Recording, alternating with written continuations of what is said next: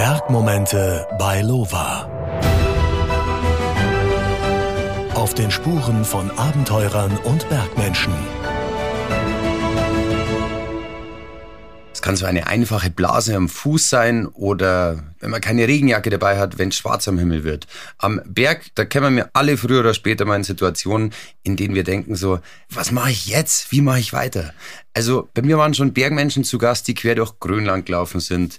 Gäste, die uns die Bergwelt durch Adleraugen zeigen zum Beispiel oder Profikletterer, die sich mit Schwimmflügeln an irgendwelche Felsen hängen. Aber heute habe ich einen ganz besonderen Gast. Jacqueline Fritz. Hallo. Hi. Jacqueline, du bist die Erste, die, möchtest du es vielleicht selber sagen? Worauf könnte ich hinaus wollen? Hm, lass mich mal überlegen. Ja? Auf mein Bein? Nein, ich meinte eigentlich, du hast einen Hund mit dem Studio. Ah, natürlich. Ja, warum hast du einen Hund mit dem Studio? Das ist der Louis. Das ist ein Assistenzhund für mich. Der Louis schaut voll gelangweilt. Es ist so, okay, ich chill jetzt mal, ihr labert, ich habe alles im Griff, es ist alles im grünen Bereich. Assistenzhund, warum denn? Weil ich nur ein Bein habe. Und wieso hast du nur ein Bein? Also ist es, ein, sag mal, Behinderung, die du seit Geburt an hast oder kam das mit der Zeit? Nee, also ich kam ganz normal mit zwei Beinen auf die Welt und mit 15 Jahren hatte ich einen Ballettunfall. Mhm. Hatte ich mir ein Band gerissen, weil ich umgeknickt bin. Und ein Arzt hat es dann operiert und hat bei der Operation Fehler gemacht und mir alles durchtrennt. Und ja, dann hatte ich Schmerzen am Anfang. Die Ärzte wussten nicht so recht, was da Sache ist. Und dann viel später hat man durch Untersuchungen festgestellt, dass der halt Nervenbänder, Sehnen, alles durchgeschnitten hat.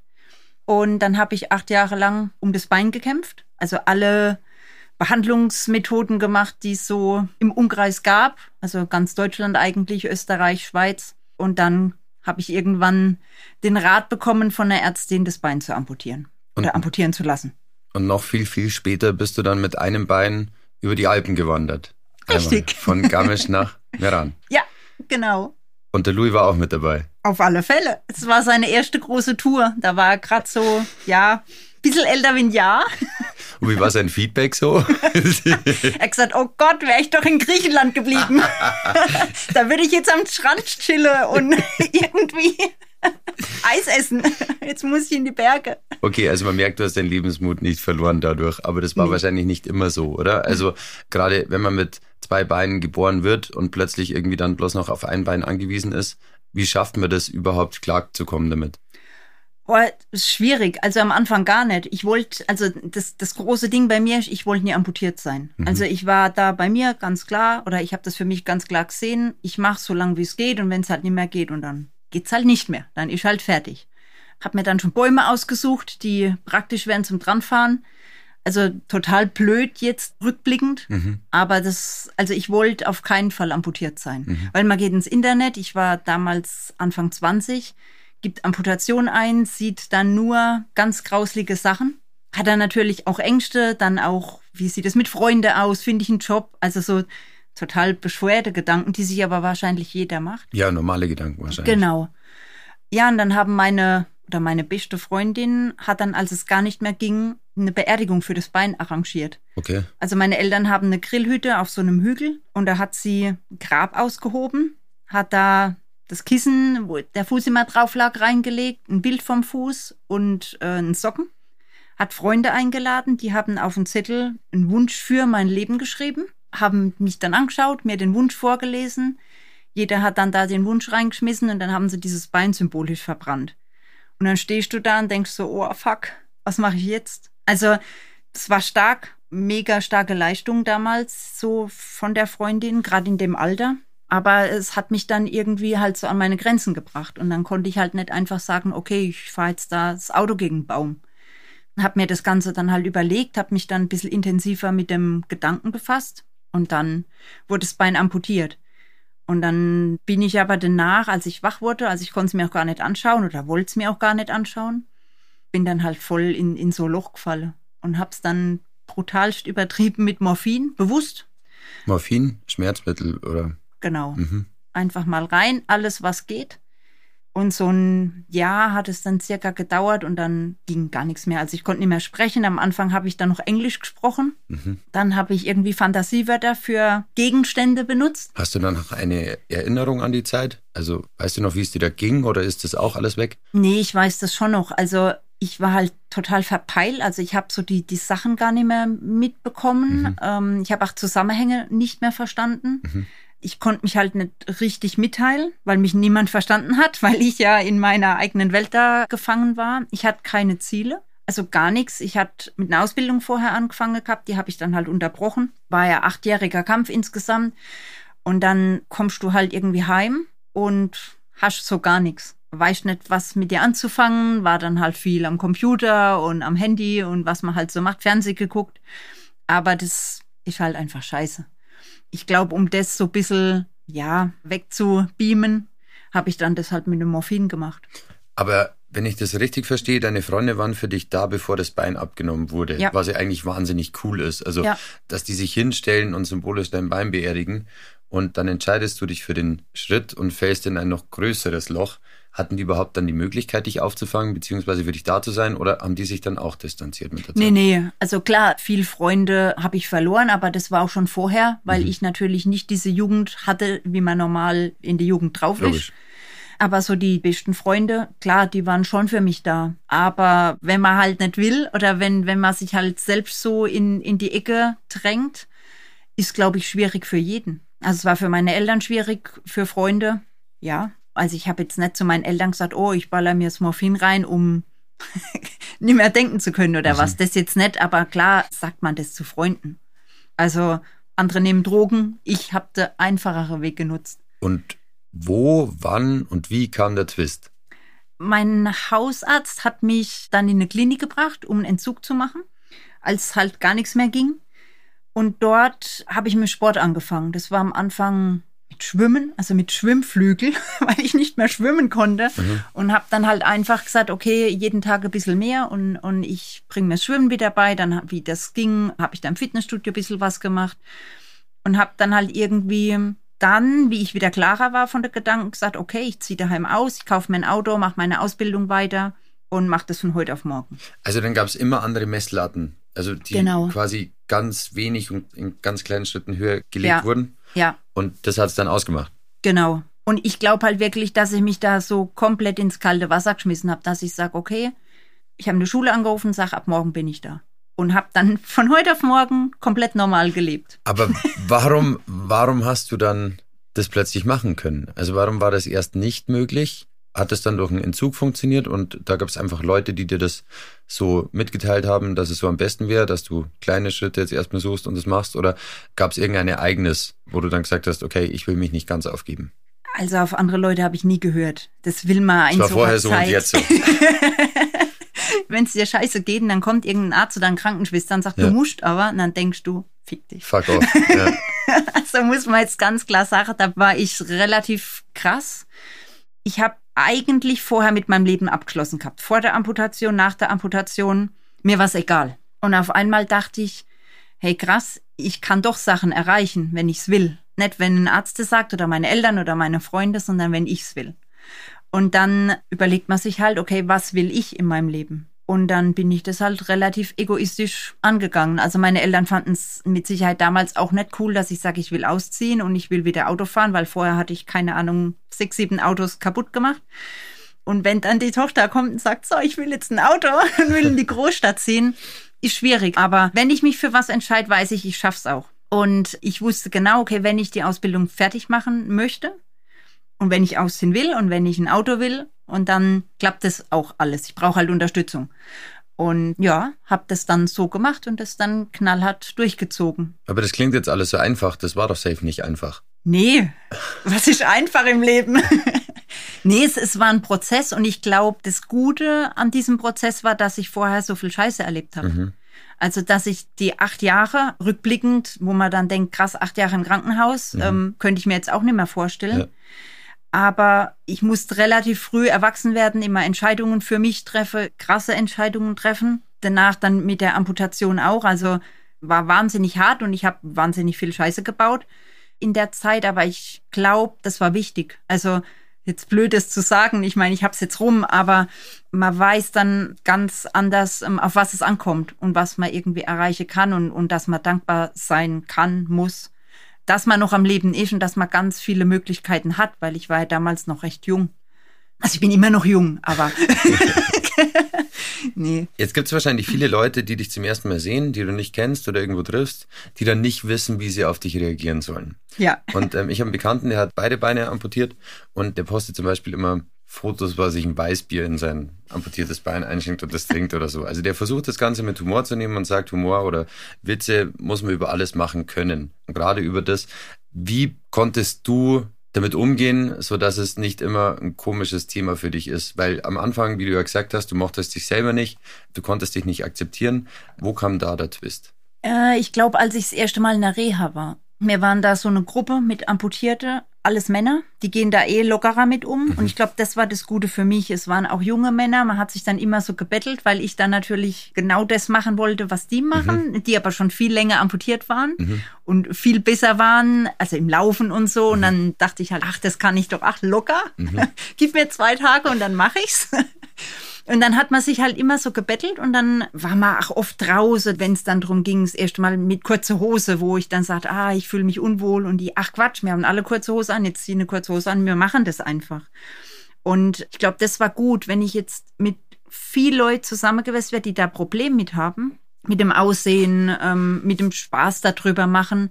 Ich glaube, wäre es vielleicht in einer anderen Art und Weise wie jetzt. Aber ich habe halt gemerkt, wenn man da einfach selbst locker damit umgeht, kann man halt auch so Berührungsängste ein bisschen wegnehmen bei der anderen Leute. Wobei du ja wahrscheinlich sagst, man kann es auch nicht pauschalisieren. Also es wird immer Leute geben, die sind ja gerade in der Phase, die sind noch nicht so locker irgendwie damit. Deswegen kann man jetzt nicht irgendwie einen Ratschlag geben, so hey, wenn ihr jemand mit einem Bein seht, reagier so und so, weil dann ist das immer safe. Also wahrscheinlich ja. meistens aufeinander zugehen und einfach offen ansprechen. Oder genau. wie siehst du das? Ja, denke ich auch. Einfach, also ich werde auch ganz oft gefragt, oh, wie ist denn das passiert? Mhm und einfach keine Angst vor, vor anderen Menschen haben. Mhm. Also oder vor Zweibeiner oder gesunden Menschen, Anführungszeichen, weil jeder hat irgendein Problem. Bei manchen sieht man es, bei manchen sieht man es nicht. Aber wenn man in der Situation ist, dass man einfach keine Angst hat, sondern da versucht, relativ offen zu sein, ja, und nicht so, es gibt auch viel Behinderte, die dann, das mache ich allein und ich brauche keine Hilfe mhm. und so, wo ich dann denke, dann fühlt sich der andere auch schlecht. Also wenn mir jemand die Tür aufhebt, dann bedanke ich mich und die mhm. Sache ist in Ordnung. Also wenn dir was runterfällt, bück ich mich genauso, wie wahrscheinlich du dich für mich bücken würdest. Genau, und das sollte man machen, egal ob Mann, Frau, Bayer ja. oder ein Bein, zwei Bein, ist ja, ja. wurscht, hat was mit Anstand zu tun wahrscheinlich. Richtig. Und da einfach ganz normal, wie man sich ganz normal verhalten würde. Und ich glaube, dann besteht die Chance, oder ist die Chance am größten, dass halt die Integration schneller fortschreitet. Mhm. Mhm. Welche Vorteile hat es denn vielleicht sogar, nur mit einem Bein in die Berge zu gehen? Gibt es da welche? Ich brauche keine zwei Schuhe mitnehmen. Das sind schon mal eineinhalb Kilo, die man sich spart, bei Richtig. mir zumindest. oh, gibt's Vorteile? Ich weiß ja nicht, wie es wäre mit zwei Beinen. Mhm. Weil du nicht in die Berge gegangen bist, genau. als du noch zwei Beine hattest. Genau. Mhm. Von daher ist die Frage jetzt ganz schwierig zu erklären, weil das für mich, so wie ich in die Berge gehe, ist das normal. Ähm, jetzt muss man vielleicht mal kurz erklären, wie gehst du denn eigentlich in die Berge? Weil du springst ja nicht einfach nur auf einem Bein in den Berg, sondern du hast ja auch Hilfe oder Hilfen dabei. Krücken. Genau. Genau, ich habe Krücken dabei, habe verschiedene Aufsätze für die Krücken, also verschiedene Gummipuffer, wo man dann unten drauf machen kann. Oder halt mal Riesenteller, damit man auch mal eine Skitour gehen kann im ja, Winter. Genau. Logisch. Frisbee-Scheiben ja, ja. sind das. das hast du deine Stecken hast du selber gebastelt, gell? Ja. Ich habe es gesehen. Das sind große Frisbee-Scheiben und unten ist auch kein, es ist auch kein normaler Stock, sondern ein Zehner Bohrer. Ja, genau. Und wie kamst du auf die Idee? Gibt es da Foren oder hast du einfach nee. gedacht? Wie kann man das machen? Genau, also es gibt eben nichts, weil die meisten Amputierte, die Skitour gehen, die machen das halt mit zwei Beinen oder ziehen da eine Prothese an. Das kommt für mich nicht in Frage. Mhm. Warum? Und dann, oh, das ist mir zu nervig. Also die ist zu schwer. Dann das Computergesteuerte, das läuft dann halt wie, ja, wie das laufen möchte. Aber das, das ist eine computergesteuerte Prothese, die den Schritt dann automatisch hochzieht, oder wie? Also bei Skitour weiß ich es jetzt gar nicht, aber Aha. beim normalen Laufen okay. läuft die halt und dann scannt die den Boden und läuft. Gut. Gesundheit. läuft dann über irgendwelche Hindernisse drüber oder dann ist halt die Schrittlänge länger oder kürzer. Mhm. Ist mir alles zu stressig. Also Prothese hat schon Vorteile, wenn man jetzt irgendwie Bierkiste oder was tragen will, mhm. dann macht es vielleicht Sinn. Aber jetzt so draußen will ich entscheiden, wo ich hindreht und wann ich dreht und nicht, äh, so ein dass Cyborg. ein Bein da losläuft und ich bin Beifahrer. Also das ist irgendwie doof. Und ja, dann habe ich halt überlegt, okay, wie, wie kann man das machen? Und dachte dann, ihr habt ja auch eure Stücke mit diesen Pins oder wie das heißt da unten dran sowas müsste ich mir halt auch bauen. Und Fahr ich mal im Baumarkt. Ja. Und dann dachte ich, ja, ich nehme halt einen Bohrer, weil der bricht nicht, weil ich breche immer alles, oder ich mache immer alles kaputt beim Laufen. Und das muss dann ziemlich massiv sein. Und dann habe ich mir den Bohrer genommen und habe den dann mit Epoxyharz eingegossen. Und auf die Frisbeescheiben kam ich tatsächlich im Tiermarkt. Als ich die Frisbeescheiben gesehen habe, wo Bruchfisch drauf stand, da dachte ich, ah, mega cool. Das gibt meine Teller. Und wie ist es? Ich kann mir das auch ziemlich nervig vorstellen, auch wenn man noch irgendwie so weltoffen und lustig ist wie du, beziehungsweise so offen auf Leute zugeht. Aber wenn du dann in die Berge gehst, du musst dir wahrscheinlich sehr oft erklären, was du da machst, oder? Also geht dir das auch mal auf den Sack, wo du denkst, ich habe jetzt einfach einen freien Tag und will mal kurz raus? Oder ist das einfach so ein Automatismus, wo dann das Verständnis einfach da ist? Ja, ich freue mich ja, dass sich die Leute interessieren, muss man jetzt auch sagen. Also es passiert mir auch daheim, da fragen die Leute, vor Jahren hat sich überhaupt niemand dafür interessiert, als ich gesagt habe, ich gehe in die Berge und jetzt sagen sie, und was ist das nächste Projekt oder so. Also finde ich schon cool. Was mir aber auffällt, wenn ich auf den Berg gehe, wo auch Touris hinkommen, mhm. auf den Hütten, da ist das so übelst krass und meine Kamerafrau ist ja ganz oft dabei und die hört ja immer nur diese eine Geschichte und das in Dauerschleife. Und sie tut mir dann immer leid, weil für mich ist halt, ich erzähle das dann, aber sie hört ja dann immer den ganzen Tag und jeden Tag dann das Gleiche. Ich glaube, für sie ist es nervig. Auch wenn sie sagt, nee, das passt schon, aber ich könnte es mir vorstellen. Wo ich jetzt aber letztes Jahr am Monte Rosa war, wo es halt einfach höher ist, wo jetzt nur irgendwie Bergsteiger hinkommen, nicht so ähm, der normale Tourismus, da war das überhaupt gar kein Problem. Da hat mich niemand überhaupt nach diesem Bein gefragt. Niemand, also wirklich gar niemand. Und dann die Leila, hä, was ist denn los? Wir unterhalten uns hier über Wetter und über Nebel und über Pasta. Warum freckt denn keiner wegen deinem Bein? und dann, dann ist mir das auch so aufgefallen. Also das fand ich total ungewohnt.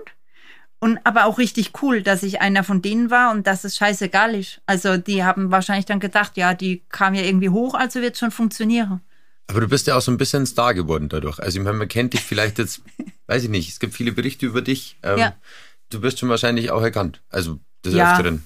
Ja. Ja, das ja. kommt schon vor. Und das ist auch cool wahrscheinlich, oder? Also ich kann mir vorstellen, ja. wenn man mal in so einer Phase in seinem Leben war, wo alles irgendwie scheiße war und es noch beschissener wurde, dass man sich dann selber rauskämpft einfach und an einen Punkt kommt, wo man sagt, so cool, das habe ich selber erreicht. Und alle haben gesagt, das funktioniert nicht und es geht trotzdem das freut mich eigentlich so am meisten. Mhm. Dass am Anfang. Also Dieser imaginäre Mittelfinger, Entschuldigung, genau. dass ich das so ausdrücke, aber ich kann das gut nachvollziehen. Entschuldigung.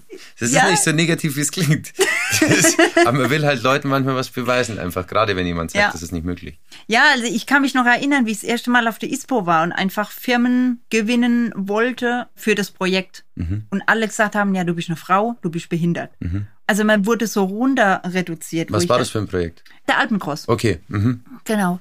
Ähm, und dann haben die gesagt, ja, das hat noch kein Mann, kein einbeiniger Mann gemacht. Warum sollst du das machen? Da noch mit Hund und, und ganz ohne Bergbahn. Und ich sagte, na, warum soll ich es nicht machen? Also wenn ich merke, es klappt nicht, dann fahre ich halt heim. Aber du hast dich dahingestellt ja. und hast gesagt, ich würde es gerne machen, wer will mich unterstützen ja. oder sponsern? Und die haben zu dir gesagt, du bist eine Frau und das hat nicht hin und deswegen geht ja. das nicht. Ja, aber wenn sich doch jemand dahinstellt und sagt, ich mache das, gerade wenn man einbeinig ist, gerade im Bergsport auch. Also ich meine, da müssen doch Leute dabei sein, die irgendwie sagen so, ja logisch, die wird schon wissen, was du da machst. Hast du dann jemanden gefunden, der dich unterstützt oder hast du gesagt, servus, ich bin weg? Witzigerweise war sogar Lova mhm. mein allererster Partner. Mhm. Aber ich habe tatsächlich sonst aus der Bergsportbranche für der Alpencross gar niemand gehabt. Mhm. Das waren dann alles so daheim halt irgendwie Metzger so und so mhm. und die Versicherung und jeder hat halt ein bisschen was dazugegeben. Dann hast du das alles auf so ein Trikot draufgedruckt oder ja. was? Ja, geil. Metzgerei Schwalber. genau. Cool. Ja. War ein bisschen anstrengend, also auch gerade weil ich das halt das Geld so nicht zusammenbekommen hatte im mhm. ersten Jahr, habe ich das dann um ein Jahr zurückgeschoben oder weitergeschoben. Mhm und habe es dann erst, ich wollte es 2015 machen, ich habe es dann erst 2016 gemacht und habe das Ganze dann so ein bisschen professioneller aufgezogen mit einer Mappe und so.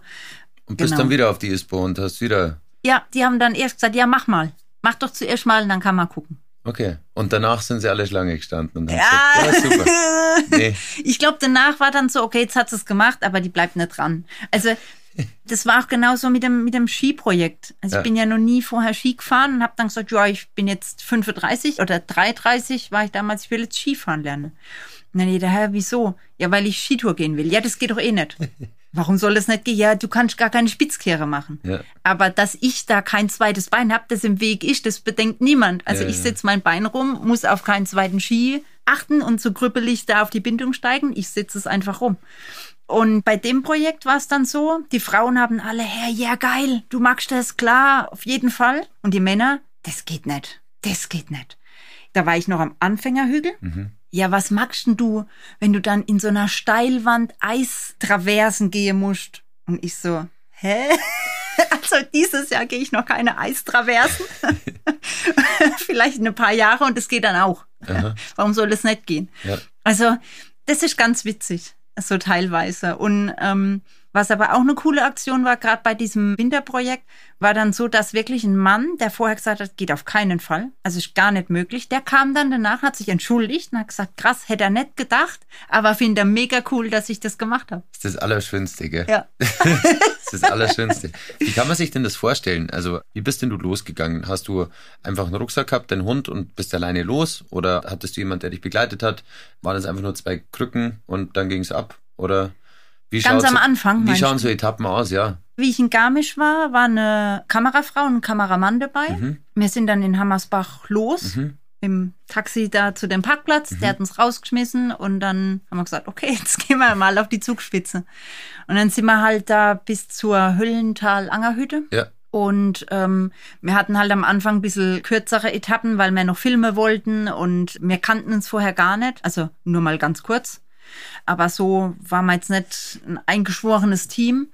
Und dann musste man uns erst so ein bisschen kennenlernen und wie wir was machen. Und deshalb haben wir dann gesagt, machen wir das Ganze ein bisschen kürzer. Also habt ihr euch dann erstmal drei Tage auf der Höllental-Angerhütte eingemietet und geschnapselt. Nee, nur eine Nacht. Zum Start gleich mal vom Alpencross. Genau. Also, ja, äh, Schnäpse waren auch dabei, aber wir sind dann ähm, direkt weiter. Und dann klar sind wir den Klettersteig hoch. Da war es voll witzig, weil wir, also der Hüttenwirt von oben, der dann gesagt, ja, ihr müsst spätestens irgendwie um 16 Uhr oder sowas da sein, sonst lässt er uns nicht oben schlafen. Und ich wusste für mich, das wird nix. Also gerade auch mit dem Hund, es dauert halt alles einfach länger. Dann die Filmerei, ähm, es war ja das erste Mal für mich, wo das dann auch alles so lang war, muss man ja jetzt auch dazu sagen. Ich habe vorher schon oft trainiert, aber jetzt nicht dann so mit Gepäck, also mit richtig Gepäck und mit Hund und, und Kamera und ja, und dann der Kameramann wollte eigentlich abends noch heimfahren und ich wusste genau, okay, das wird beides nichts. Er kommt nicht mehr runter mit der Bahn und wir kommen nicht vor vier oben an. Und dann hat es ein bisschen länger gedauert. Ich glaube, wir waren sechs oder sowas dann oben, haben wir dann gleich mal einen Anschiss bekommen. Dann ein Anschiss, ja, warum der Hund keine Schuhe anhat. Echt, oder ich was? so, hä? Okay, äh, krass. Ja, und dann hat er gesagt, ja, wir sollen sie sitzen und jetzt essen. Wie, also das war alles wurscht, dem war dein Bein wurscht und keine Völlig. Ahnung. Okay. Dem war nur nicht wurscht. Am nächsten Tag wollte man dann hinten runter Richtung Knorrhütte. Ja. Und es war Gewitter gemeldet. Und da hat er gesagt, ah, ich gebe dir alles Geld, was du brauchst, aber nimm doch die Bahn. Und ich so, nein, ich fahre keine Bahn. Ja, aber es gibt Gewitter. Und ich so, naja, ja, dann müssen wir halt warten oder wir müssen später gehen oder früher gehen. Ja. Ja, wir sollen die Bahn nehmen. Dann hat er mir Geld in die Hand gedrückt und jetzt nimm die Bahn. Und ich so, nein, auf keinen Fall nehme ich die Bahn. Also Der war dann super nett und der hat sich dann schon irgendwie so ein bisschen Sorgen gemacht und, und Gedanken gemacht, Ja. wie wir dann da ankommen. Da hat der Mann halt mal ein bisschen braucht zum Verarbeiten, was jetzt da gerade eigentlich Genau. los ist wahrscheinlich. genau. Okay, das heißt, du planst so eine Reise oder so eine Tour, dann ist Tag X und es geht los und Ja. dann bricht erstmal alles über dich herein wahrscheinlich, weil alle fünf Minuten irgendwas passiert, wo du dir denkst, oh Gott, ich dachte, ich bin gut vorbereitet, aber du bist gar nichts. Oder nee, umgekehrt. Okay. Also ich bereite mich extrem gut vor. Mhm. Erstens, weil ich nicht will, dass was passiert. Und zweitens, weil ich das wichtig finde, auch wenn man dann die Verantwortung für andere Leute noch mitträgt. Und wenn ich wirklich dann so am Startpunkt stehen, wir die ersten Meter gelaufen sind, fällt alles von mir ab. Okay. Und ich denke so, oh, endlich. Okay. Weil meistens ist vorher halt schon stressig. Mit Packe und die ganze Sponsore zusammenzukriegen oder dass das halt läuft, dass das Projekt realisiert werden kann. Und dann kannst du dich einfach auf die Tour konzentrieren, wenn es losgeht. Ja, und dann weiß ich, okay, ey, ich bin gut vorbereitet, ich habe trainiert, ich habe das alles jetzt unter Dach und Fach, jetzt geht's los. Gut, aber wie rechnest du deine Zeiten aus? Also gehst du nach Höhenmetern? Für dich sind die gelben Schilder wahrscheinlich total wurscht. Und ähm, Ja. also wie machst du das? Gibt es da eine Formel? Ja, also so beim Alpencross habe ich immer so ein Drittel draufgerechnet. Okay. Oder die Hälfte draufgerechnet. Zum Ende war es dann ein Drittel. Aha. Äh, Ich bin nicht so gut in Mathe, stimmt das, was ich gerade sage? Also wir waren dann am Ende Du hast schneller. was draufgerechnet und das war meistens das Gleiche. Genau. Und ich gucke, also was man normal, was keiner in den Berge macht, tatsächlich nach Kilometer. Mhm. Wenn ich dann weiß, okay, die Tour hat 15 Kilometer oder die Etappe und Luftlinie 1500 oder- Entschuldigung. Nee, G-Linie. Okay. Genau.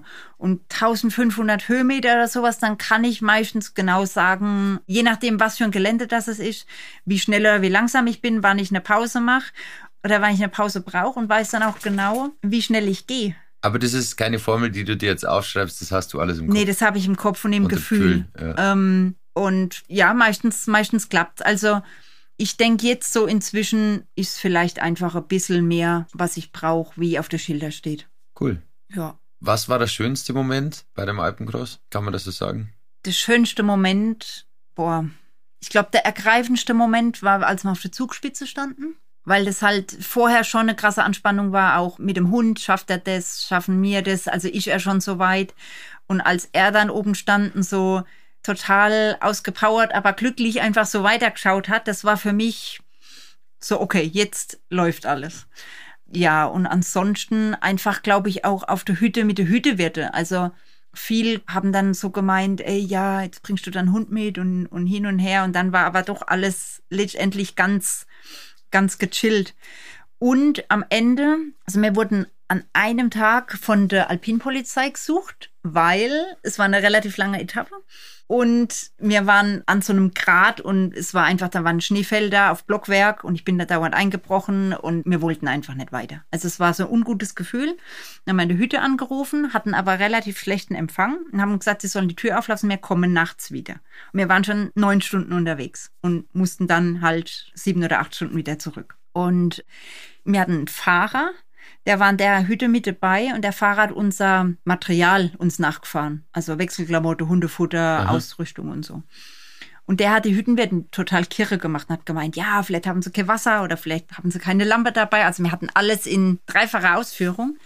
Aber die hat dann Angst bekommen, hat mit einem Kollegen von der Alpinpolizei telefoniert und der hat gesagt, ja, wir fliegen einfach los und suchen die mal. Und dann kam ein Heli, Laila war ein bisschen weiter vorne und ich sehe einen Heli kommen und denk so, oh nein, der ist wegen uns da, weil der flog genau die Route. Und dann kamen die tatsächlich relativ weit runter, haben dann halt Daumen hoch, Daumen runter, mir beide so Daumen hoch. Und dann sind die wieder abgeflogen und wir sind dann zur Hütte. Die kamen gar nicht zu euch, das war nur so ein Nein. Zeichen, passt schon. Genau, ja. Und dann am nächsten Tag war ich im Stubaital auf der Hildesheimer Hütte, Ja. hab da auf der Sonnenterrasse auf so einer Liege gechillt, kommen da Männer. Und einer lief dann so an mir vorbei, Polizeimontur an, dich kenne ich. Und ich so, äh, ich glaube, ich dich auch. Und dann haben die, ja, wir waren mit denen allein abends und dann haben wir da einen netten Abend verbracht und da war einer der Polizisten, der hat gemeint, ja, magst du das eigentlich alles öffentlich? Und ich so, ja, klar. Ja, aber das ist nicht so gut, weil dann strömen die ganzen Amputierten in die Berge und wir müssen dann immer suchen. und, und witzigerweise sind die uns dann tatsächlich, bis wir in Italien waren, Ja. jeden Tag nachgeflogen und dann haben wir rausbekommen, aber da waren wir schon lange in Italien, dass die mit der Hütewirte Wette abgeschlossen haben, wie schnell ich brauche, wann wir wo sind. Und dann haben die da um Geld gewettet, wie weit ich komme und an welchen Passagen ich denn Probleme hätte. Es gab ja keine Probleme, aber die haben dann wirklich so ein, so ein Wettbüro da aufgemacht.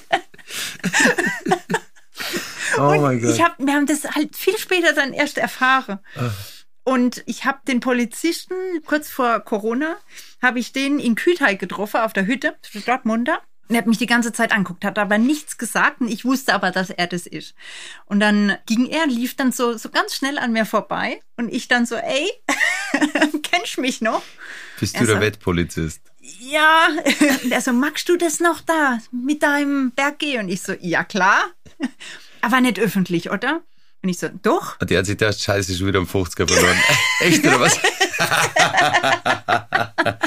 Das ist so witzig. Das ist natürlich, ähm, das war schon irgendwo nett, dass man dann am Anfang dann so Kritiker hat und dann merkt man aber, dass es eigentlich dann doch insgeheim ganz cool finden und die sind uns jeden Tag nachgeflogen und haben dann mit uns den Abend verbracht und dann sind die einfach oder Zeitung gebracht und sind dann wieder weg. Und das dann so, ey, wie geil ist denn das? Was ne? für eine geile Geschichte. Ja. Jetzt wanderst du aber nicht nur und du gehst nicht nur Skitouren, sondern du kletterst auch. Ja, Du bist auch im Paraclimbing-Nationalkader. richtig. Und wie funktioniert das Ganze? Also hat man da eine eigene Prothese dann, die man hernimmt, beziehungsweise wenn du boulderst oder irgendwie eine Kletterwand hängst, wie kann man sich das vorstellen? Genau, ich habe da eine spezielle Prothese, die ist nur so lang wie mein Bein, also nicht so lang wie mein gesundes Bein, sondern ich habe dann ein langes Bein, ein kurzes Bein.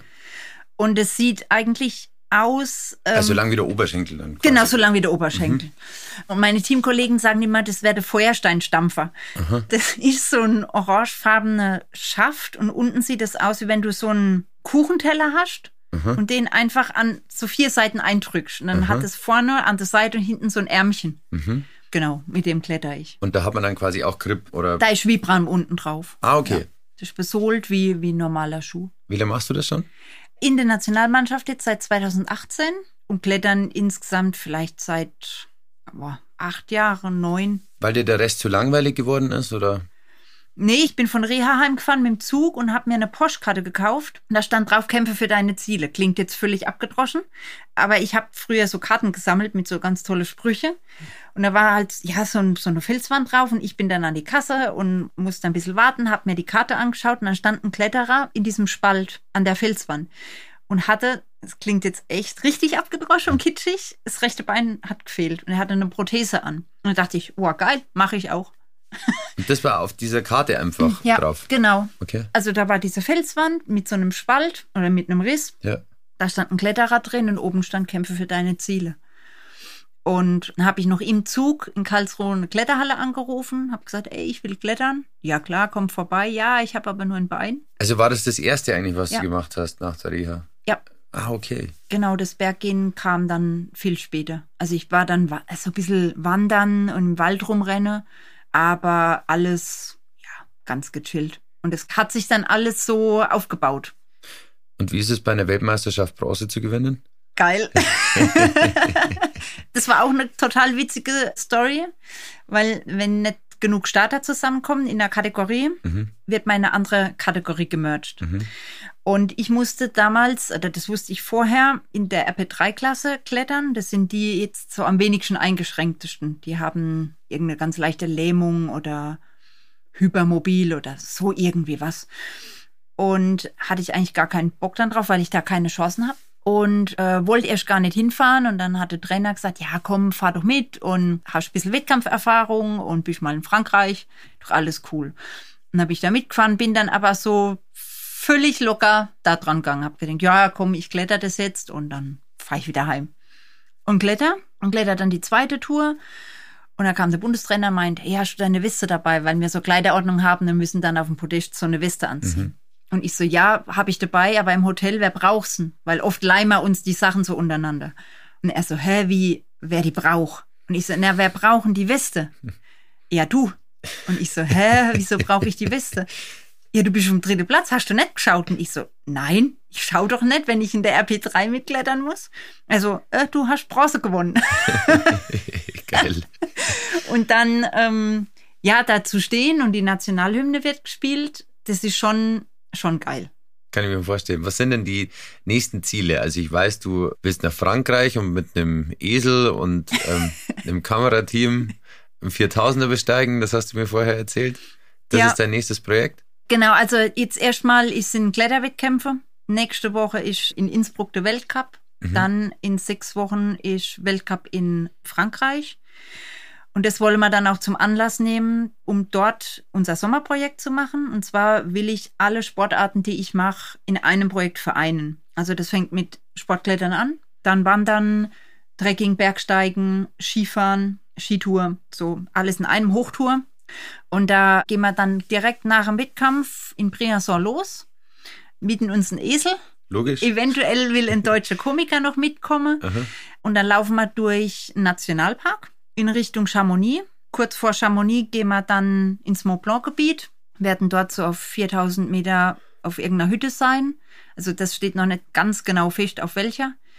Und dann will ich dort oben einen 4000er mit Ski besteigen, den wieder abfahren und dann gehen wir wieder runter nach Chamonix und sind fertig. Warte mal ganz kurz. Louis, Louis, was hältst denn du da davon? Ha? Bisschen spazieren gehen, am Mont Blanc und so, bisschen Skitour. Ich glaube, er checkt überhaupt nicht, was, was du davor hast. Aber wahrscheinlich wird er es mitmachen. Ja, der ist, eigentlich ist der voll, voll heiß. Der hat richtig, der war jetzt so ein bisschen, weil wir jetzt natürlich wenig gereist sind, hat er daheim so, also er litt ein bisschen unter seinem Arbeitslosenleben. Mhm. Und jetzt, wo wir nach Österreich gefahren sind und er die Berge gesehen hat, das ist so krass, wie der, wie der Hund aufblüht und abgeht und wie der dann Spaß am Arbeiten hat. Und ähm, Inwiefern unterstützt er dich denn? Also wie kann er dich unterstützen? Das ist ein Warnhund. Also Mhm. der warnt vor Gefahren. Das kann im Wald irgendwie Matsch sein oder Laub oder Sand. Also da läuft er vor. Ich gucke ja immer nur auf den Boden. Mhm. Und er ist dann so in meinem Sichtfeld, also dass ich meistens noch so seinen Schwanz oder seine Beine sehe. Mhm. Und wenn er stehen bleibt, merke ich, da ist was, dann gucke ich und sehe, okay, das sind Menschen oder Matsch oder irgendwas. Mhm. Wenn ich nicht stehen bleibe und dann bellt er und anhand wie er bellt, weiß ich, was da ist. Und das Cool. macht er bei Seilversicherungen, bei Wanderern, bei Wanderer mit Hund, Wanderer mit Stücke. Also es hat alles ein andere Beller. Vor Gletscherspalte waren da, Steinschlag würde er hören, Lawine würde er hören, Aber kommt er so einen Klettersteig hoch oder wie? Also bis C. Wahnsinn. Ja, also bis C geht er. Alles, was drüber ist, mache ich mit ihm nicht, weil da müsste ich ihn tragen und ich könnte mir halt vorstellen, dass er da dann keinen Spaß hat. Und Futter? Kriegt er einfach die Würstelsuppen auf der, auf der Alm? Oder? Nee, das nehme ich auch mit. okay. Ich nehme alles für ihn mit. Also er hat mehr Ausrüstung dabei wie ich, weil er kommt aus Griechenland, Mhm. äh, hat kein Winterfell, ist dementsprechend verfroren und hat wirklich für alles eine Jacke. äh, eine Winterjacke, eine Sommerjacke, eine Regenjacke, eine Softshelljacke, Schuhe, zwei verschiedene, eine Brille, Ah, ein Klettergurt, sein Sicherungszeug, Pfotensalbe. logisch, So klar. alles, was man als Hund halt braucht. Ja, und ich ziehe dann halt meine T-Shirts einfach zwei, dreimal an Mhm. und er hat dann halt. Nur Hüttenschuhe hat er nicht dabei gehabt auf Nee. der Zugspitze. Nee, das, ist genau. Das ist echt total witzig. Ich habe mich natürlich schlau gemacht ähm, über dich vorher und ich wusste, dass du ja recht entspannt bist. Aber was du für Sachen rauslässt, das ist ja Wahnsinn. Und man muss ja sagen, also das alleine ist ja schon so ein, so ein Garant, beziehungsweise was dir dieses fehlende Bein für Geschichten in deinem Leben beschert. Das ist ja, also ich mag jetzt nicht sagen Gold wert, beziehungsweise vermisst du dein zweites Bein überhaupt noch oder bist du mittlerweile an dem Punkt, wo du sagst, ich kann es mir gar nicht mehr anders vorstellen. Also ganz abgesehen davon, dass es nicht mehr anders geht, aber Ja. wenn jetzt morgen jemand kommt und sagt, du pass auf, ich habe jetzt die Megaprothese, da ist alles super geil, würdest du wahrscheinlich schon überlegen, ob du damit experimentierst. Ja gut, also eine Prothese ist eine Prothese. Im Moment habe ich jetzt keine, aber ähm, also ich bin jetzt für eine Prothese mega offen. Heißt aber nicht, dass ich es in die Berge anziehe. Also das ist ganz klar, in den Berge habe ich keine Prothese. Käme auch nie in Frage. Da will ich auch gar nichts ausprobieren. Wenn aber jetzt heute jemand käme, wird sagen, hey, du hast dein altes Leben und du bekommst dein Bein wieder und alles ist wie früher, würde ich es dankend ablehnen. Echt? Ja, würde ich es nicht mehr wollen. Krass. Das ist richtig krass. Also, das ist jetzt blöd oder manche denken dann auch, ja, aber ne, die wird jetzt das Bein nicht wollen. Wo ich dann sage, durch das fehlende Bein oder durch meinen Schicksalsschlag habe ich so ein geiles Leben bekommen, das ich eigentlich zuerst gar nicht wollte. Und ich finde es mega cool, dass ich das so alles machen darf und erleben darf, wie ich das im Moment mache. Und ich wollte da nicht in ein anderes Leben zurück als Preis für ein Bein, also für ein echtes Bein. Ja, Also es ist total krass, dass du sowas sagst, aber die Argumentation, die ist natürlich sehr schlüssig. Also du bist natürlich jetzt in einer ganz anderen Situation, in einer ganz anderen Welt und ähm, Ja. was du dadurch alles erlebt hast, das ist natürlich wahnsinnig cool und schön, dass du uns daran teilhaben lässt. Gibt es denn noch irgendwas, was du den Leuten mit auf den Weg geben willst? Oh, ich glaube, was heutzutage ganz wichtig ist, dass man für sich selbst Ziele hat und dass man eigentlich sich treu bleibt und das macht, auf was man Bock hat. und sich gar nicht so viel reinreden lässt oder sich irgendwas madig machen lässt, sondern wenn man einen Traum hat oder ein Ziel, dass man halt alles versuchen sollte, dran zu setzen, das zu erreichen. Und dass man aber nicht hetzen sollte. Also, dass man sich einfach die Zeit lässt, die es braucht. Ja, ich glaube, das, das ist so das Wichtigste. Und dass, wenn man jetzt ein Handicap hat, einfach ohne Angst in die Welt raus. Wenn jemand guckt, also ich gucke genauso. Wenn jetzt ein Einbeiner hier vorbeilaufen würde oder wenn du jetzt nur einen Arm hättest oder was, würde ich auch gucken. Und dass man da nicht in diese Dinge so viel rein interpretieren sollte, sondern einfach das Leben genießen und sich nicht mit Bein weniger, Arm weniger, Rolli oder was ganze Zeit im Kopf verrückt macht. Und ähm, für die Normalen, ja, dass sie da einfach auch entspannt damit umgehen. Und wir sind alles Menschen. Also ob da jetzt was fehlt oder ob wir jetzt irgendwas im Kopf haben, was nicht ganz so rund läuft, scheißegal. Wir sind alle gleich. Ob eine Behinderung mit dem Spiel ist, eine Hautfarbe, was auch immer, scheißegal. Einfach, dass man toleranter ist. Und den Leuten, die an einem zweifeln, ab und zu nicht immer den imaginären Mittelfinger zeigen. Genau. Jacqueline Fritz, ich bedanke mich, dass du heute da warst mit dem Louis. Ich wünsche dir ganz viel Erfolg und Spaß vor allem bei deinen weiteren Projekten, beziehungsweise bei deinem Projekt in Frankreich jetzt erstmal. Dankeschön. Und äh, dann hoffe ich, dass wir uns irgendwann wieder sehen und wieder hören. Ja. War Wär wirklich cool. nett mit dir. ja, fand ich auch. Schöne Zeit und ihr alle miteinander bleibt gesund. Habe die Ehre. Bergmomente bei Lova. Auf den Spuren von Abenteurern und Bergmenschen.